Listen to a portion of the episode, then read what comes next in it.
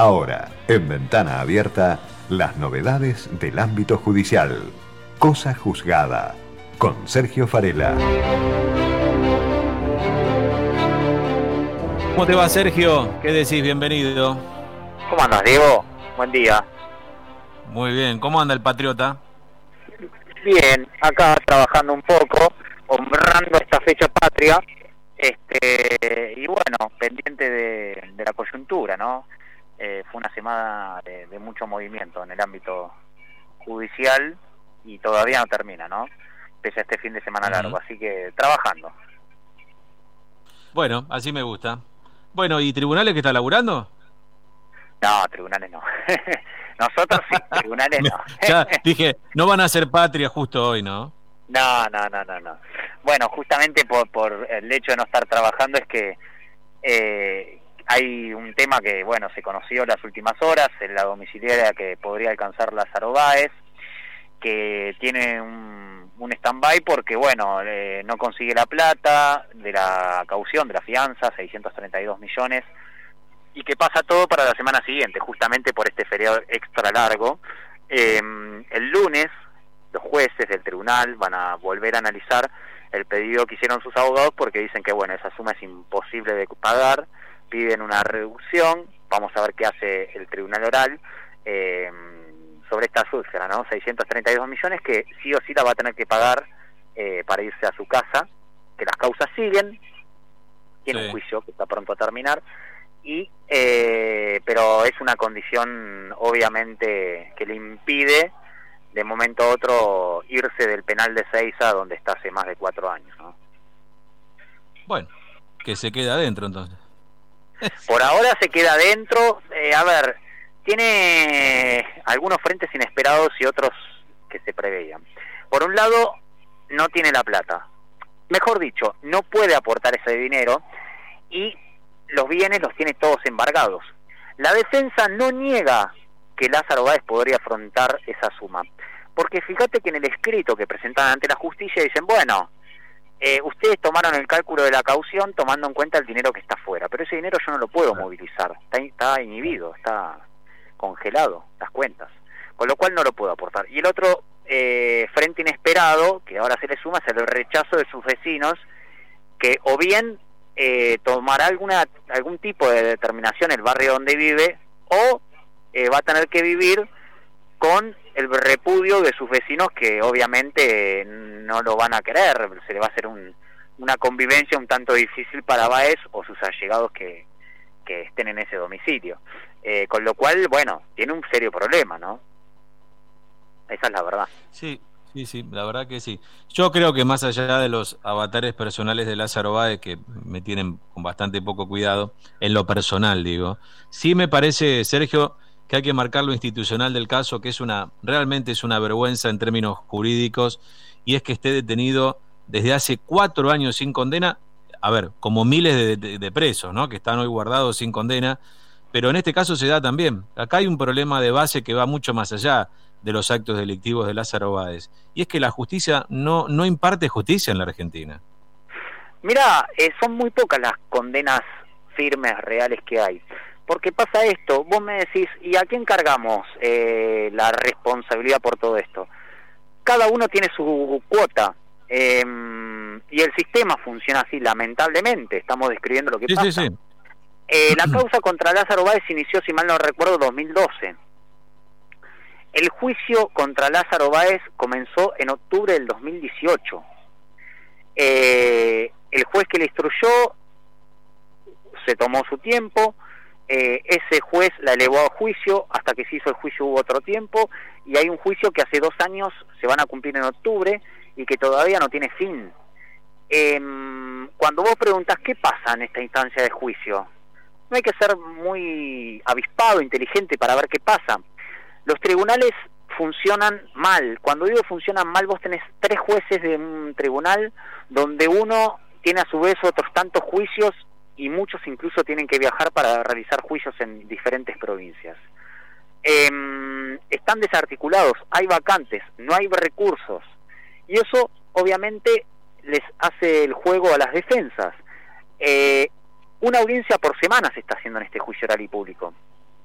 Pero no es el único, ¿eh? esto sucede con gran parte de los juicios de corrupción, los grandes juicios, porque después tenés alguno que tiene un solo imputado o tres imputados y bueno, en dos, tres meses termina, lo puedes liquidar fácil.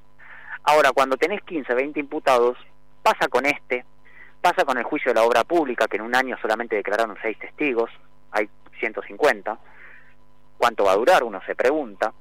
Y eso es lo que está sucediendo. Y después, obviamente, la, la falta de recursos, eh, no solamente humanos, sino materiales, técnicos. Eh, ayer un juez de un tribunal oral me decía, nos piden apuro, celeridad y demás, y no tenemos resma de papel para imprimir las causas.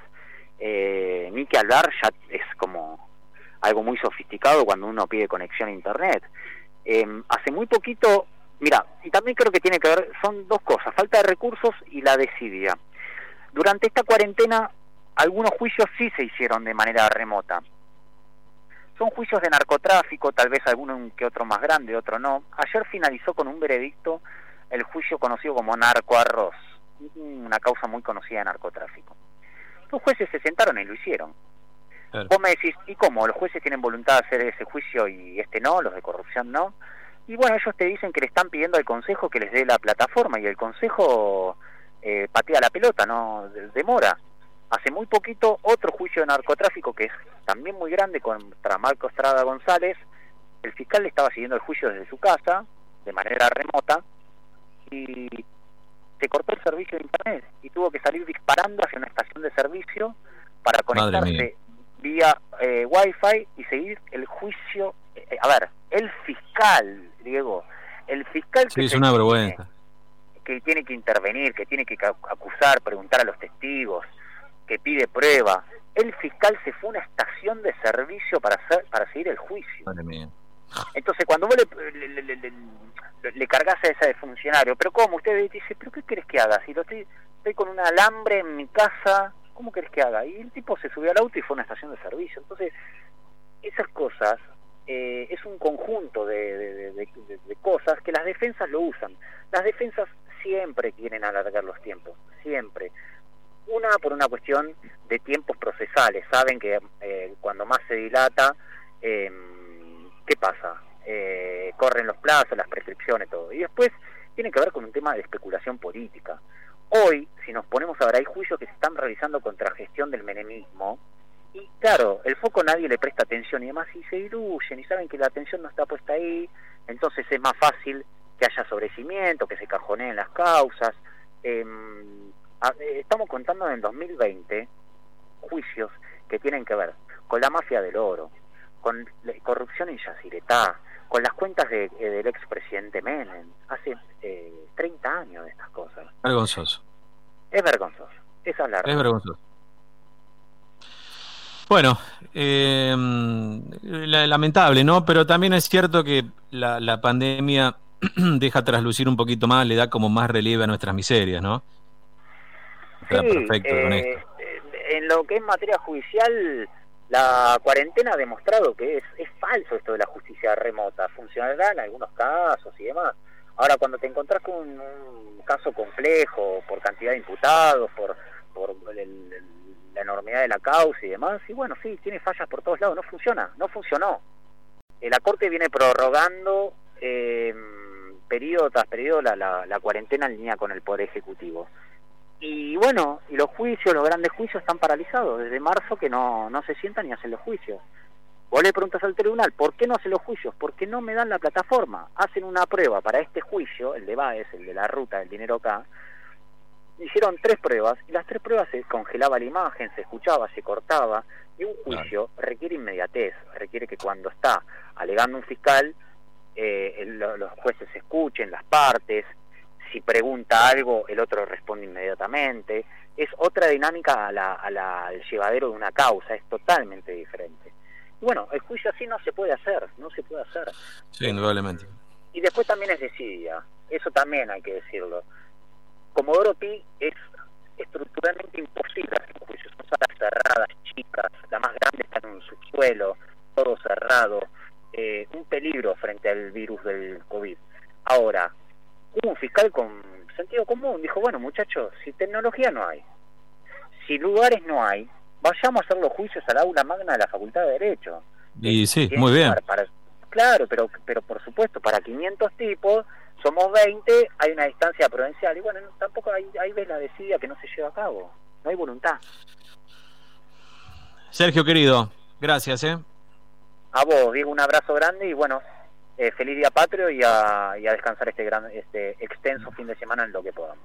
Es, exactamente, exactamente. Nos reencontramos la semana que viene. Un abrazo. Abrazo.